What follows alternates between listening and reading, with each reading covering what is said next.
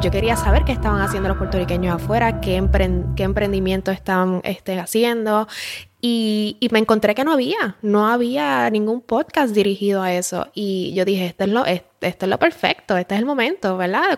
cualquier necesidad surge un emprendimiento y yo creo que, que fue ideal. Eso es, nos cambiaron los muñequitos. Hoy conversamos con Amba Rivera y Jafet Díaz, creadores del podcast El éxito lejos de casa. Comencemos.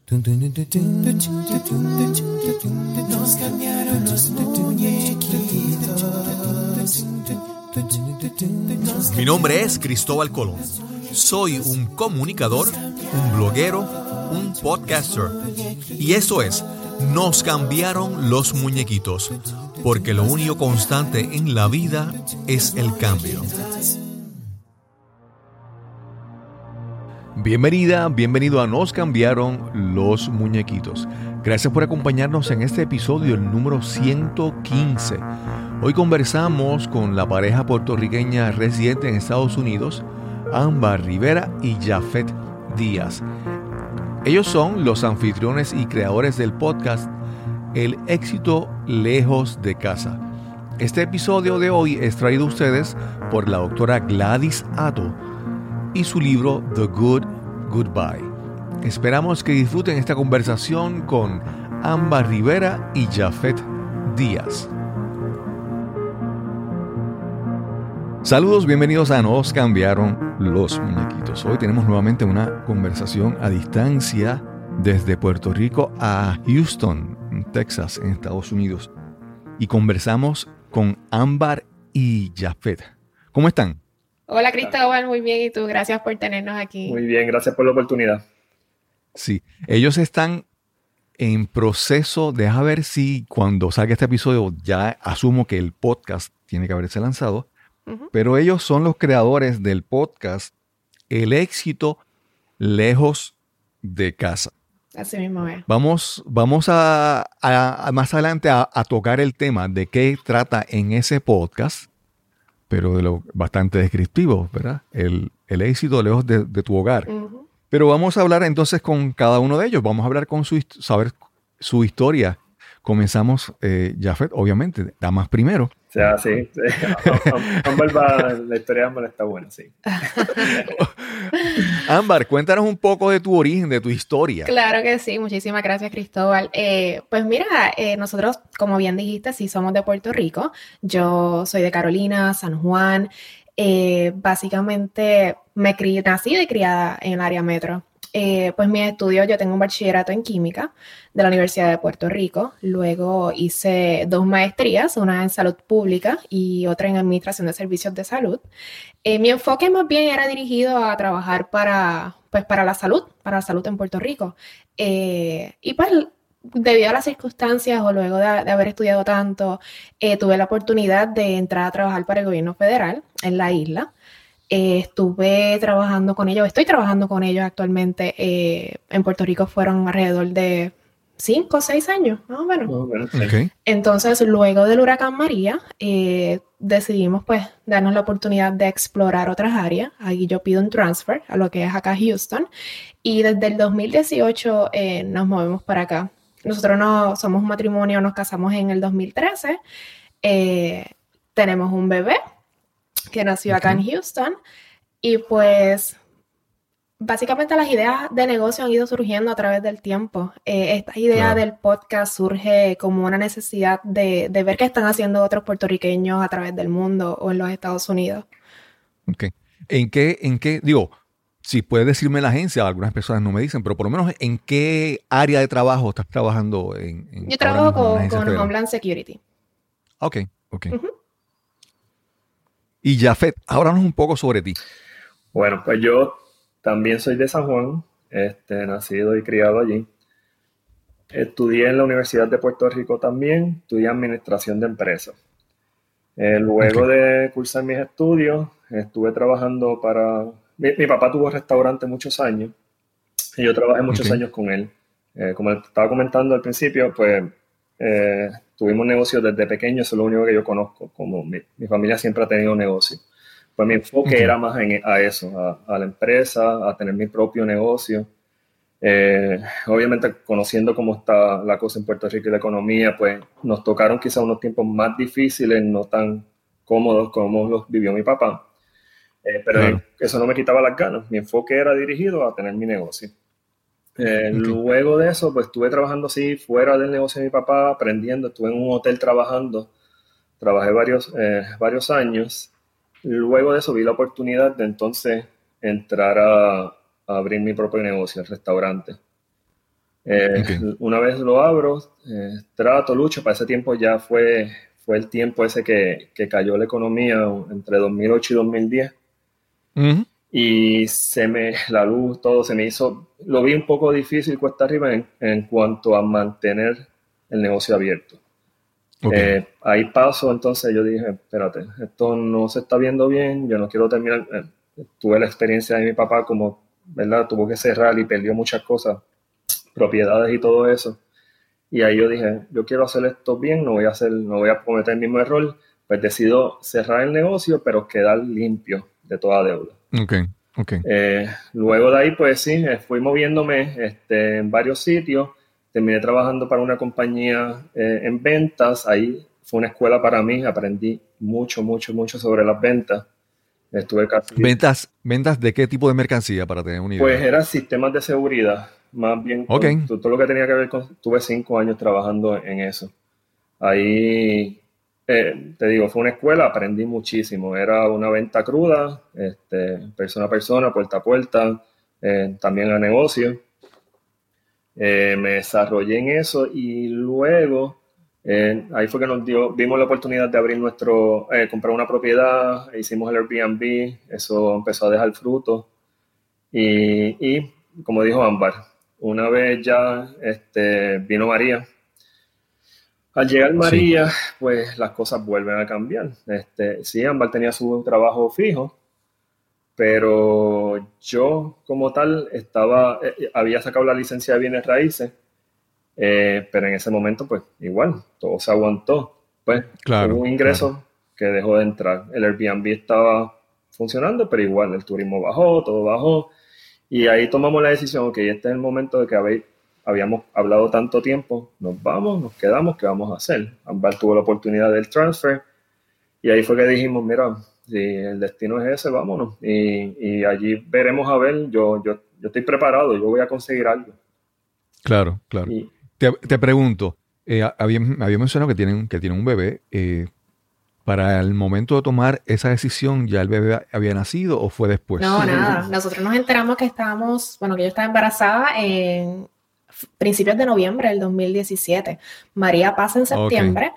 Eh, y en principios de noviembre nos enteramos que, estaba, que yo estaba embarazada y ya yo había solicitado mi transfer. Ya, ya estábamos en ah, proceso de venta de todo. Sí, sí. No, te pregunto porque siempre, cuando uno va a tomar una decisión tan grande como esa, siempre hay factores que le afectan, ¿verdad? si uno tiene hijos, si los hijos están en edad escolar, la familia y todas esas cosas. Y entonces, a veces uno está, y me parece que usted estaban en la, en la, en la oportunidad de tomar una decisión sin muchas presiones porque estaban, todavía no tenían un bebé. Exactamente. Entonces, y, por eso fue, yo creo que, tomamos la decisión tan fácil y tan rápida, porque éramos solo nosotros. Y, y, el hecho de, pues mira, empacamos varias maletas, vendemos lo que tenemos y nos vamos. Sí, que, que vamos a perder o que, o que que nos aguantaba estar acá. hasta que nos enteramos. Y una vez nos enteramos, sí, sí fue difícil, porque obviamente la familia quiere ver ese bebé, quiere estar cerca de ese bebé, de, de verlo crecer y todo. Y, y, a nosotros ya haber tomado la decisión, pues dijimos, mira, no, o sea, seguimos en pie y estábamos firmes y estábamos pues comprometidos de que ese era el paso que íbamos a dar, porque obviamente estábamos buscando una mejor calidad de vida. Claro, claro. Sí, sí. Y en, en, hay, hay casos de personas que, por ejemplo, tienen eh, tienen hijos, pero entonces las, la educación a donde se van a mudar es diferente. Hay veces que hay hijos con necesidades eh, diferentes y entonces en este lugar lo pueden, lo pueden suplir. son, ¿verdad? Hay que tomar en cuenta todos esos factores. Porque es un paso muy grande y ustedes tuvieron la, fortuna, vamos a decir así, de que tuvieron menos presiones para tomar esa, esa decisión. exacto. Y, y, y, después de la mudanza, se aclimataron, están viviendo en una comunidad que hay, eh, presencia comunidad latina o puertorriqueña? ¿O cómo fue todo ese proceso de adaptación? Pues mira, todavía nos seguimos adaptando. Eh, nos mudamos oficialmente en enero del 2018. Eh, estuvimos viviendo alquilado por un tiempo. Eh, tratamos de buscar una comunidad que estuviera cerca de los trabajos, cuestión de que el, el commute no fuera tanto. Estábamos a 15 a 20 minutos de cada uno de nuestro trabajo y pues eso se nos hizo bastante este, fácil. Eh, la comunidad donde vivimos sí hay mucho latino, o sea, nosotros estamos en Houston, Houston es particular por la presencia de latinos, especialmente mexicanos. Y pues yo creo que en efecto lo del idioma no nos, no nos costó tanto porque había mucho latino. Y la comida, pues se encontraba mucha comida mexicana y habían distintas opciones. Eh, luego de varios meses tuvimos la oportunidad de comprar una propiedad eh, y ahora mismo pues la mayoría de la gente con la que tenemos cerca pues son americanos. O sea, eh, yo creo que es bien mínimo la comunidad latina que tenemos sí, cerca. No, no, no, hay casi. No. Ok. Y, y, te pregunto, ya que, ya que Jafet viene del mundo de los restaurantes, ¿hay restaurantes eh, puertorriqueño o hay oportunidades para que tú montes el tuyo? Hay muchas oportunidades. hay, sí, hay, eh, eh, oportunidades hay. Es que los que hay realmente parece que por alguna razón es gente que llegó, pues no encuentran qué hacer y deciden abrir un, un restaurante o, vender comida puertorriqueña, que no se dedicaban a eso anteriormente. So, todavía no hemos encontrado un sitio que digamos, contra, este está bueno, aquí es que no, ahí hay oportunidad todavía. La cosa es que Houston es tan grande y, el puertorriqueño que está aquí está bien esparcido, está regado. So, montar un restaurante en algún sitio en particular y atraer a, toda esa comunidad completa, un sitio bueno, pues el commute para la gente puede ser una hora, hora y media, 40 minutos, 30 minutos, dependiendo de dónde estén.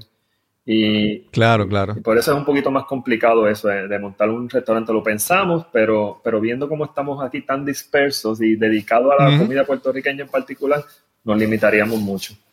No, y digo, a base de lo que tú me has dicho, y, ahí vamos a, quiero saber un poquito más, pero tú tienes el conocimiento en la administración. También tú tienes conocimiento en la preparación de los alimentos. ¿Eres chef o algo así? Pues sí, eh, bueno, tantos años de experiencia en, el restaurante del viejo. Este, yo estuve, qué sé yo, yo trabajé, yo empecé a trabajar con él a los 16 años. Empecé en la cocina metido, de mesero, en la barra, hasta administrando el negocio. So, sí, sí, eh, me defiendo. Ok, ok. Sí, no, porque siempre un factor muy importante, tú puedes tener el deseo de montar un negocio porque tienes el, conocimiento administrativo. Claro. Pero, pero el chef, el sabor del restaurante, eso es bien importante.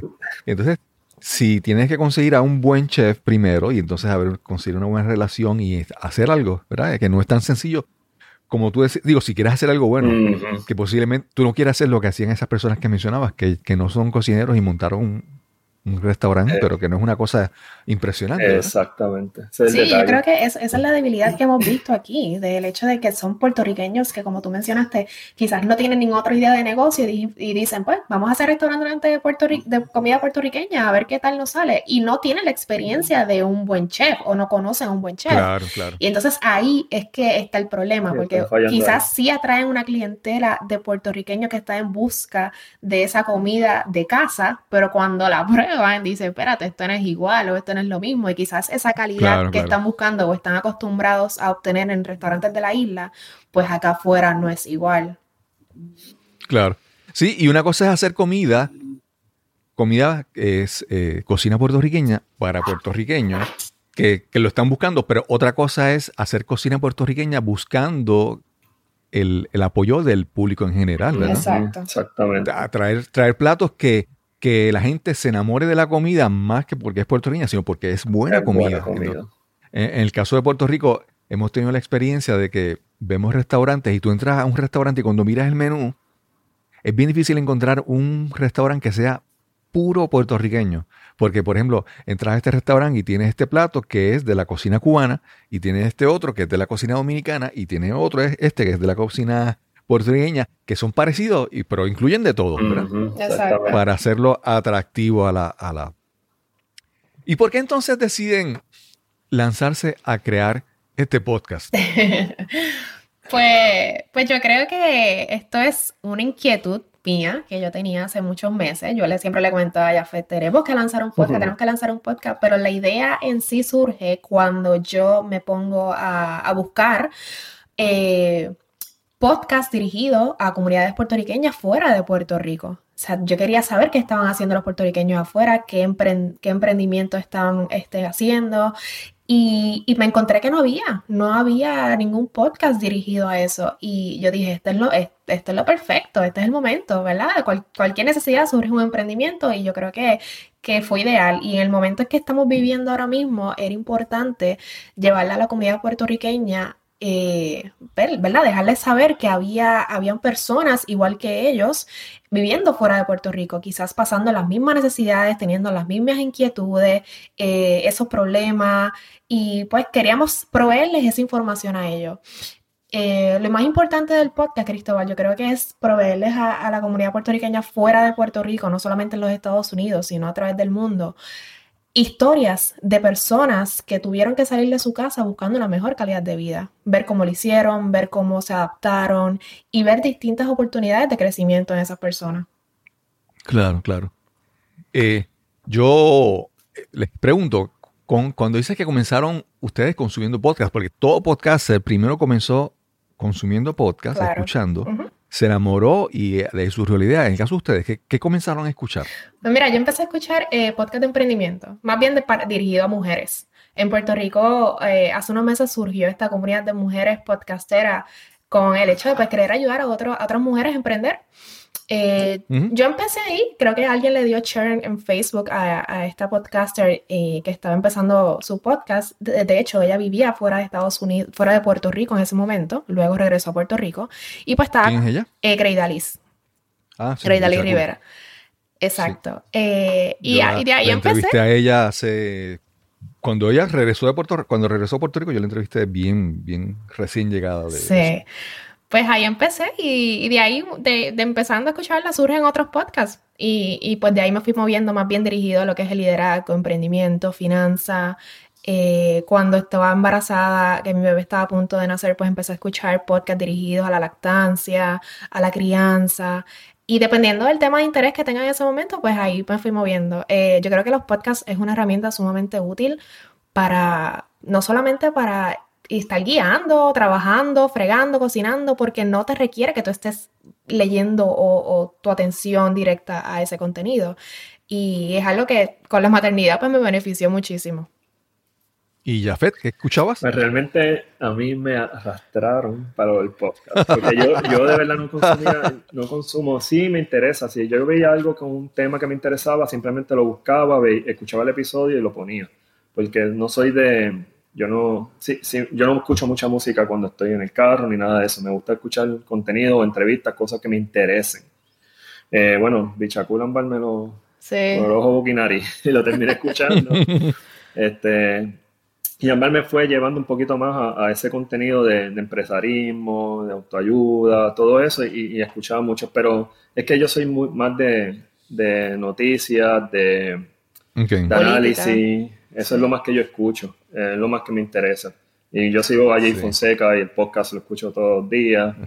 Este, y básicamente eso, cada, vez que, mucha de política y, me interesa mucho y por esa línea es que yo me voy. Sí, sí yo, yo soy, yo comparto contigo, yo en un momento, yo lo que escuchaba era más, como tú dices, noticias y, análisis.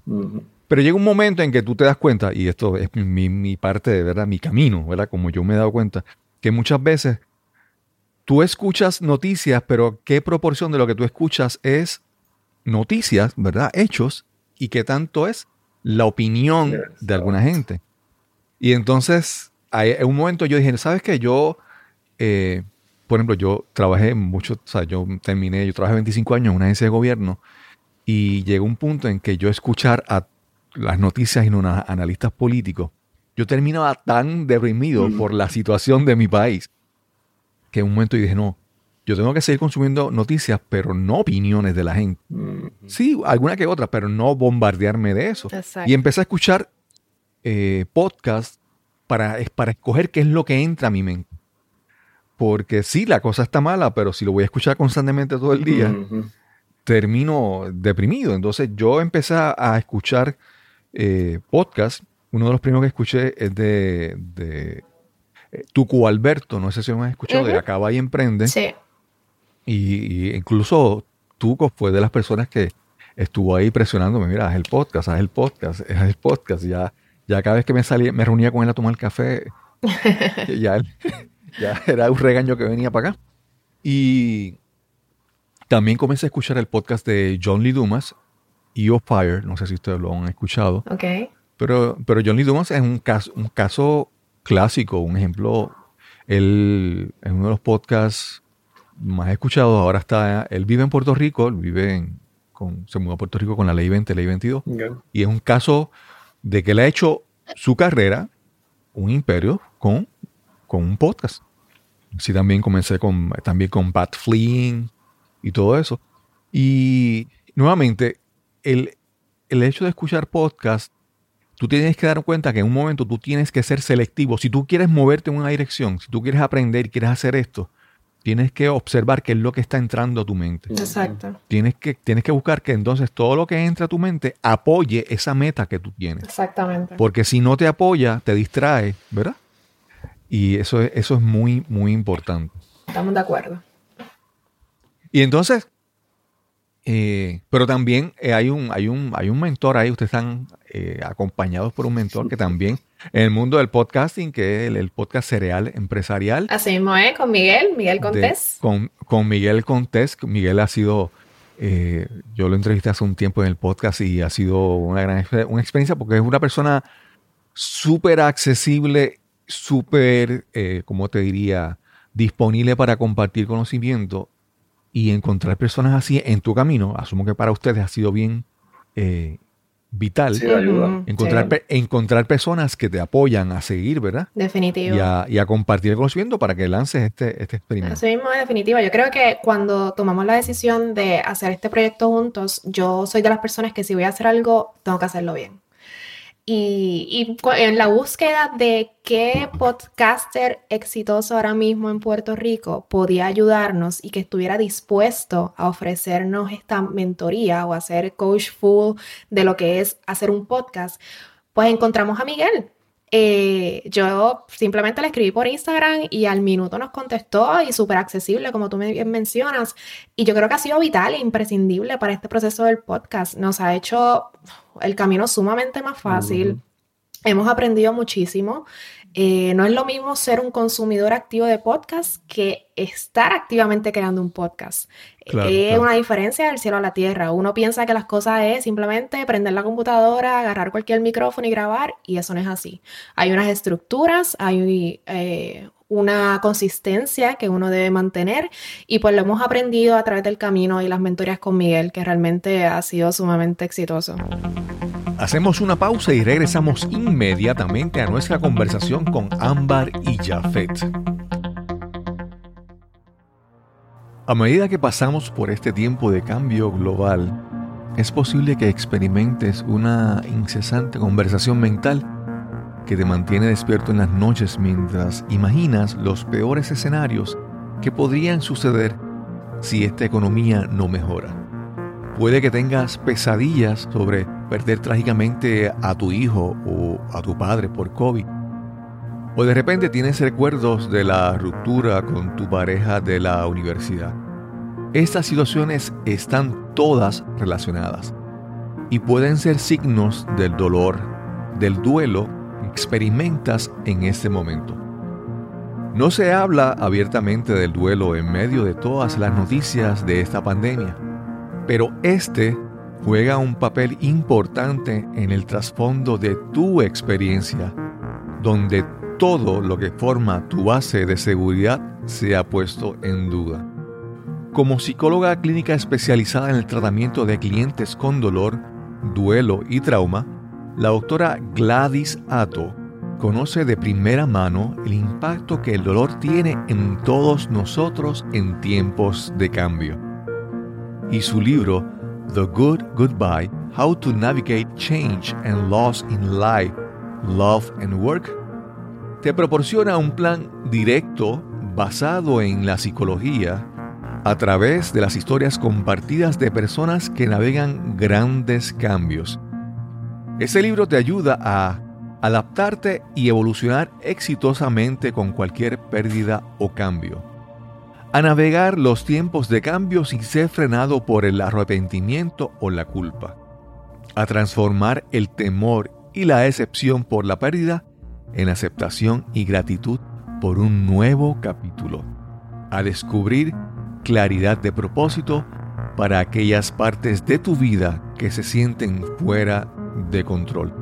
El cambio nunca es fácil, pero este libro sincero y motivador te brinda un mapa claro para dominarlo con autoconfianza, seguridad y armonía. The Good Goodbye te permitirá liberar el viejo dolor, aceptar nuevas experiencias y crear la increíble vida que mereces, incluso en una pandemia. Puedes adquirir tu copia del libro The Good Goodbye en Amazon o puedes encontrar el enlace en las notas de este episodio. Y ya estamos de vuelta a nuestra conversación con Ámbar Rivera y Jafet Díaz. Claro. Y ahí, a, principio, comenzaba, antes de empezar la grabación, estábamos hablando sobre cuáles son las expectativas. Porque la, la estrategia para usar un podcast es diferente a otros medios. Hay personas que están tan, acostumbrados a, por ejemplo, a las redes sociales, Facebook Live. Pongo el teléfono frente a mí, le doy al botón y empiezo a transmitir. Y esa facilidad piensa que tú estás haciendo algo, pues sí, tiene beneficio, pero tal vez no es tanto el beneficio como que tú, que tú piensas que le puedes conseguir. El podcast es un, cuando tú creas podcast, y lo vas a ver, lo van a ver más adelante, tú estás creando una colección de contenido permanente.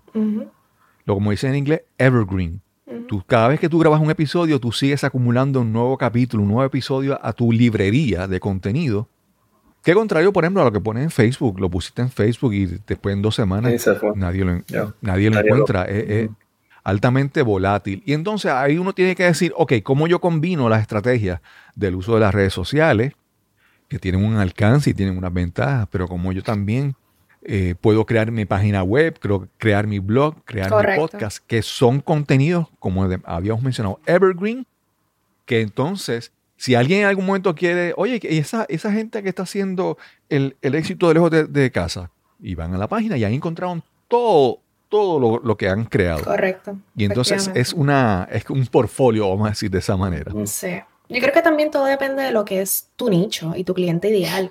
Los consumidores actualmente del podcast son gente quizás con un poder adquisitivo diferente, con un tiempo comprometido, que quizás para nosotros pues quisiera, por lo menos para mí era más fácil sentarme, escribir un blog y, publicarlo y entonces esperar a ver quién lo podía leer. Pero el hecho del podcast eh, más bien va dirigido a, estos puertorriqueños que tienen eh, su emprendimiento, que no solamente tienen un negocio propio, sino pues que quizás no cuentan con el tiempo eh, de ponerse a leer un artículo o un, párrafo extenso, sino pues es más fácil simplemente ponerse audífonos, seguir trabajando y escuchar un contenido de valor. Y ese era para mí mi propósito con este podcast, eh, brindar ese contenido de valor a esos puertorriqueños o a cualquier inmigrante que se por aquí haya razón se haya tenido que ir eh, de su país, brindarle ese contenido de, de distintas experiencias y, distintos eh, ejemplos de éxito de otras personas. Jafet, algo que puedas añadir a eso. bueno, Cristóbal, es que realmente cuando a Ámbar le surge la idea, ella tenía la inquietud. Ella quería el podcast, podcast, porque al fin, llegó un punto que ella dije, mi amor, si es tu sueño, yo te voy a apoyar. ella sabe, esto no es lo mío. Yo de hablar en público, yo sé que esto va a llegar a muchas personas, y yo mismo escucharme detrás de un micrófono a mí todavía se me hace incómodo. Este, pues sí, la idea me encantó cuando ella me dijo, mira, esto es lo que vamos a hacer porque ella sabe cómo yo me desvivo por saber de la gente de mi isla, de Puerto Rico, de las cosas que pasan y más nosotros estando acá, saber de historias de personas, de cómo le está yendo. Eh, y ese contenido que nosotros íbamos a crear para las personas de que se puedan ayudar y crear la comunidad. Cuando ella me explicó todo eso, yo le dije, ¿sabes qué? Yo estoy contigo, vamos a hacerlo, ¿qué necesitamos hacer? Ella eh, habló con, con Miguel y cuando vimos que fue, que él dijo, sí, mira, y nos puso todo, nos explicó todo cómo iba a ser, yo dije, vamos, vamos a meterle mano, ¿por qué no? Eh, claro. Y, y, gracias, y realmente esto es más un apoyo hacia mi esposa en algo que ella quería hacer. Estoy 100% in, aunque no me guste. es algo nuevo. Sí. No, no, ya te, te voy a decir, te voy a decir, yo soy muy tímido. Yo, o sea, hace dos años yo me lancé a crear un podcast y llevaba tiempo, había comprado el equipo, la grabadora, los micrófonos, lo tenía ahí. Y yo dije, ¿sabes qué? Yo voy a hacer un podcast de, de entrevista porque yo soy tímido. Yo prefiero conversar y no, no, hablar yo. Y te voy a hablar una, dos cosas que te voy a mencionar para, para que sepas la importancia de, de comunicarse. Uno cree que no, pero hace una diferencia. En el caso de Warren Buffett, el Warren Buffett en una reunión, en una ocasión que tuvo una reunión con unos estudiantes universitarios, no recuerdo la universidad, él dijo, habló sobre este factor, este concepto, que si tú lo aprendes, él asegura que tus probabilidades de éxito eran 50% más, solamente con esa habilidad. Y estamos hablando de Warren Buffett, es uno de los inversionistas, de las personas que siempre están entre la lista de las personas que más dinero han ganado en el mundo. Y Warren Buffett dice que esa destreza, que solamente esa destreza que te ayuda a, a aumentar 50% tu probabilidad de éxito es public speaking, es aprender a hablar en público. Y obviamente antes la gente pensaba hablar en público era pararse frente a un salón. Ahora un podcast, un Facebook Live, un video en YouTube, eso es public speaking, es hablar ante una audiencia. Y entonces, si tú quieres quedarte a un nivel de éxito, pues mira, vas a crecer, pero para pasar al próximo nivel que posiblemente tú deseas es aprender a comunicarte mejor. Hay, hay otro caso que es el de Scott Adams, no sé si lo conocen. Scott Adams, es el creador de la caricatura Dilbert.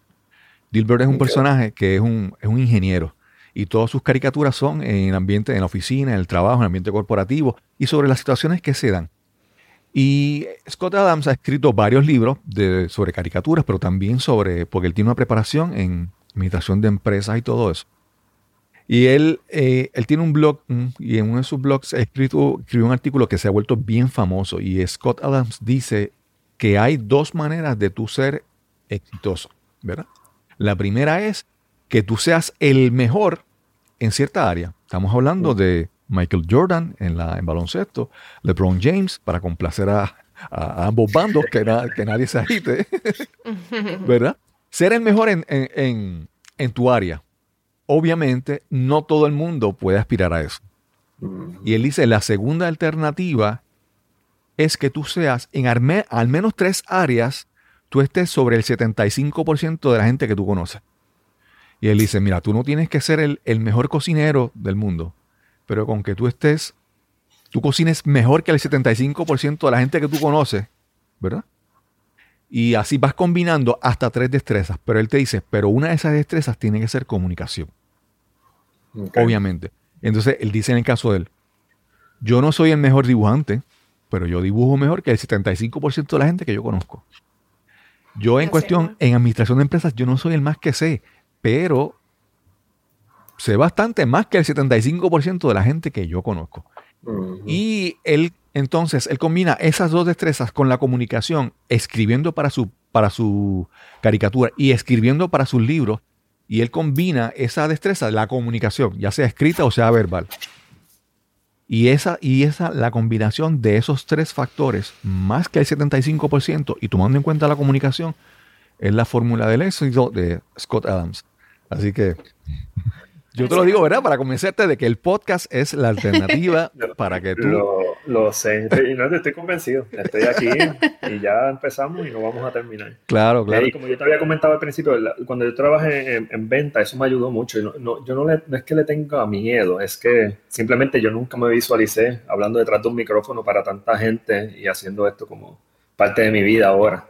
Claro. Nunca lo vi. Pero sí, ¿no? Ya yo estoy convencido de que esto, esto va, vamos a estar bien aquí. Hay, hay algo que no sé si eh, te habrás dado cuenta en un experimento.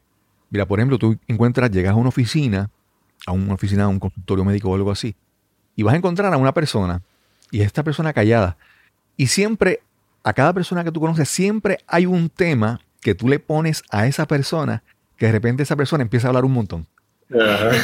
Ya sea le hablaste de política o le hablaste de deporte o si es una madre le hablaste de sus hijos, ¿verdad? Siempre hay un tema que hace que tú de repente como que te transformes de ser esta persona callada al que nunca para de hablar.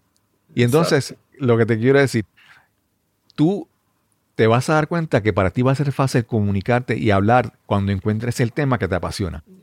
Sí, mira, un ejemplo bien básico, uno de los segmentos que tenemos en los episodios es sobre hablar pues temas de política, ¿verdad? Sin entrar en la política partidista, pero sí hablamos del de, el estatus político ahora mismo que está pasando en la isla.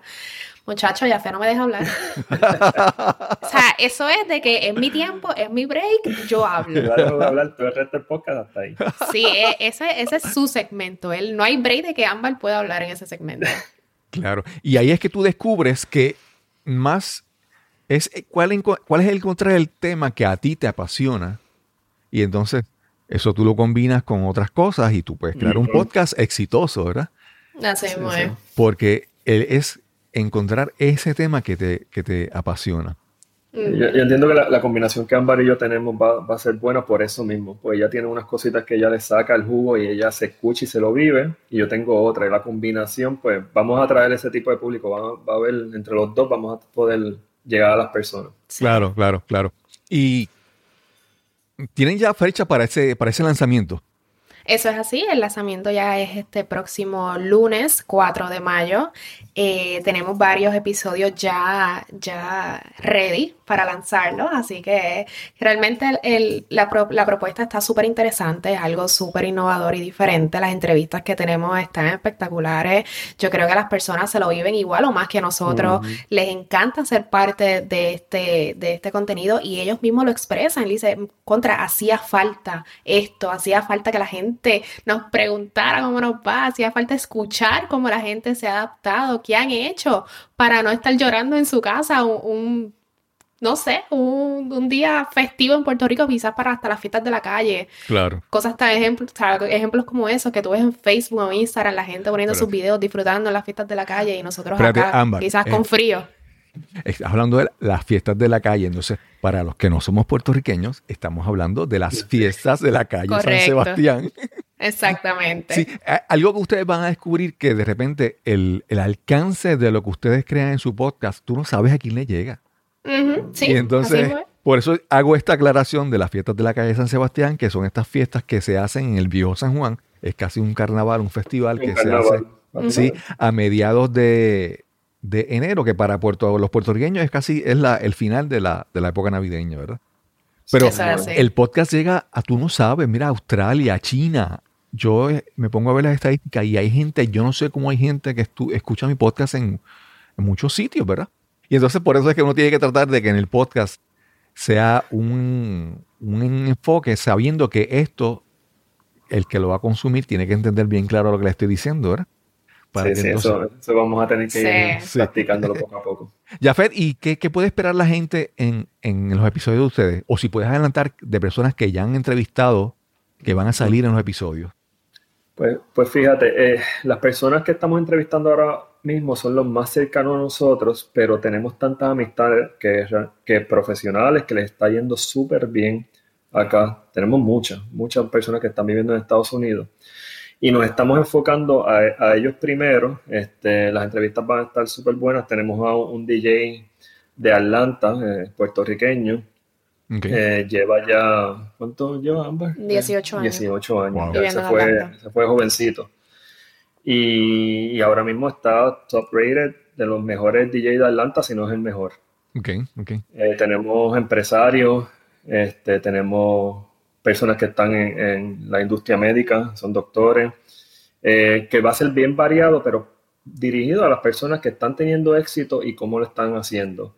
Eh, las entrevistas van a ser súper interesantes, vamos a escuchar su punto de vista, cada cual como está en una industria diferente vas a ver la, cómo diferencian en ideas. Eh, que, cualquier persona lo escuche se va a quedar enfocado porque las historias son bien interesantes y mucha gente se va a identificar. Sí. Eh, Ámbar, cuando, si podemos hablar de algún mentor, algún libro, algo que tú dices que ha cambiado tu vida, o sea, que te ha ayudado a cambiar puedes, ¿de qué puedes mencionar? Puede ser más de uno, si deseas. Pues mira, eh, tengo muchos mentores que no me conocen, pero como bien dice, hay muchos libros, muchos libros que a mí me encanta leer y, yo soy fan de la lectura y entiendo que es un hábito que toda persona debe hacer. Eh, el último libro que, que me leí fue el de Michelle Obama, el de Becoming. Es un libro espectacular, no solamente porque ella, ella cuenta su historia desde niña, sino porque eh, plasma muy bien el libro sobre, sobre, todos los problemas raciales que tuvo que enfrentar hasta llegar a, lo que es la Casa Blanca, ¿verdad? Eh, es un libro que me enseñó muchísimo, no solamente de la perspectiva de la mujer, como una mujer preparada, eh, con sus ideales bien puestos y un liderazgo espectacular pudo llegar a, donde, a lo que es hoy día Michelle Obama.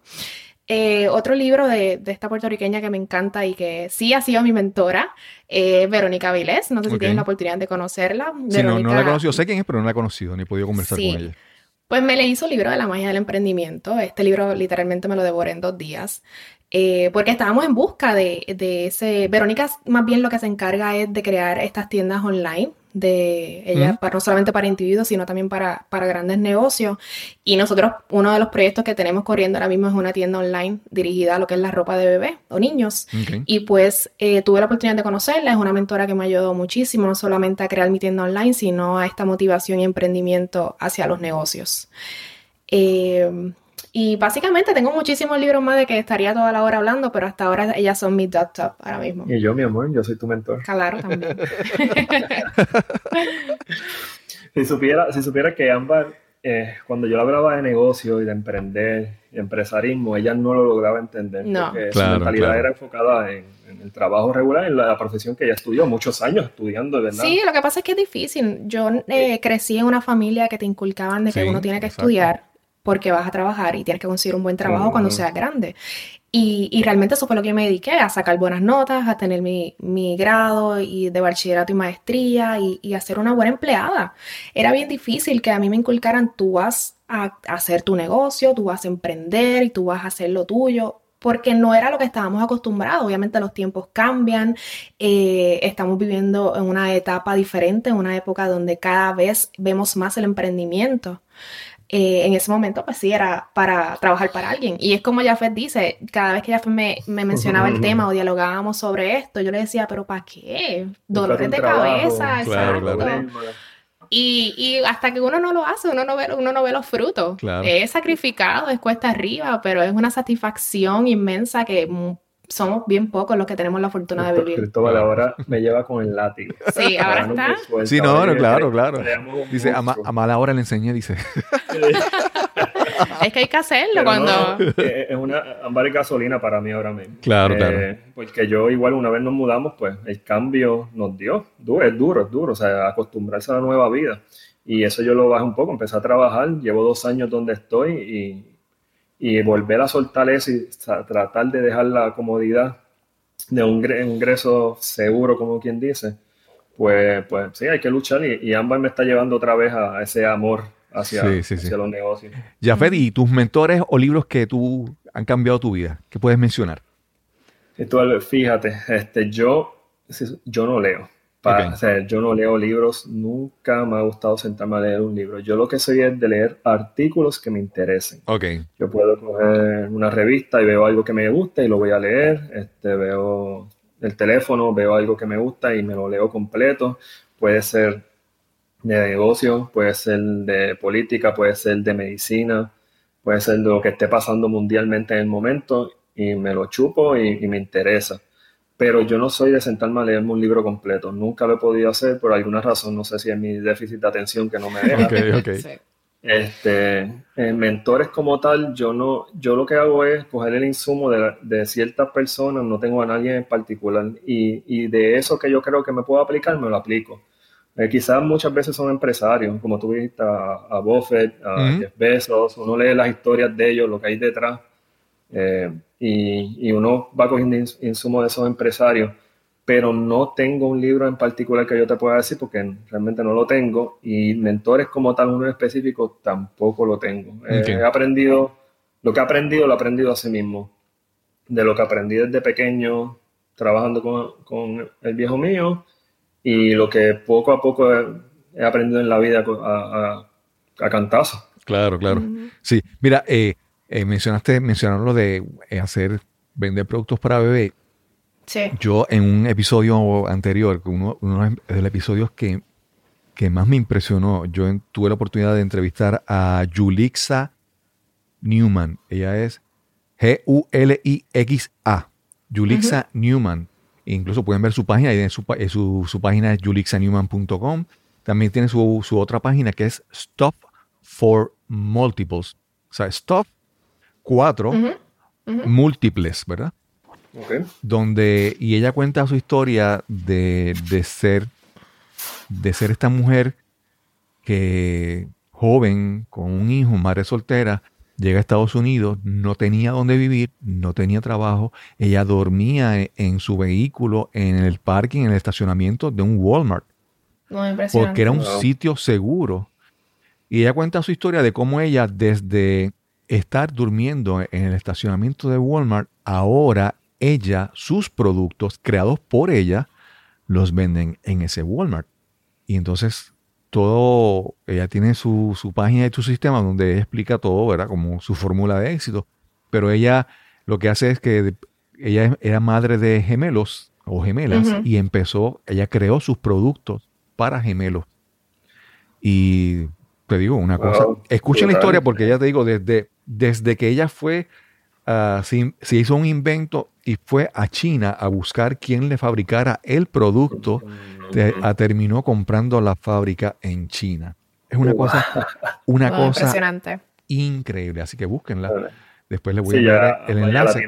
Julissa. Newman, Sí. una cosa, una mujer increíble, increíble. Y eso es lo que uno tiene que buscar, ejemplos que inspiren a uno para ver a dónde, a- para apoyar a uno en lo que uno quiere alcanzar, en las metas que uno Claro quiere que sí. alcanzar. Es.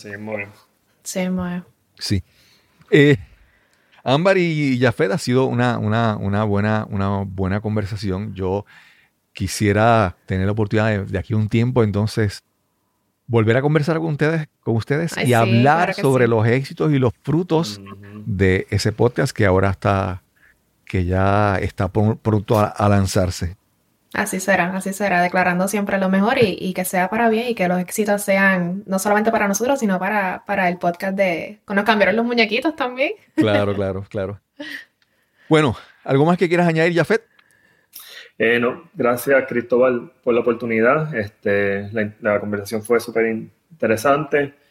Eh, igual, declarando éxito, por favor, escúchennos. Ujú. Eh, sé que va, va a llegar a muchas personas y va a ser para el beneficio de todos ustedes. Sí, ya nos pueden encontrar en las redes sociales como El Éxito Lejos de Casa, tanto en Instagram y en Facebook.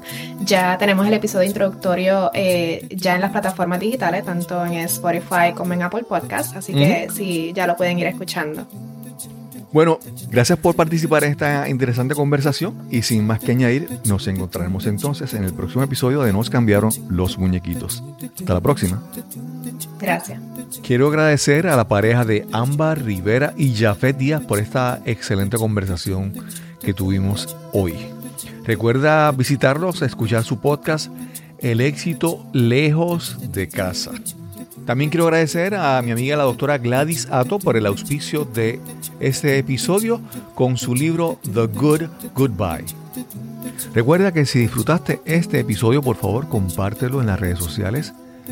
Si no estás suscrito aún y disfrutas de este episodio, por favor, suscríbete en cualquier plataforma de podcast donde tú escuches contenido de audio.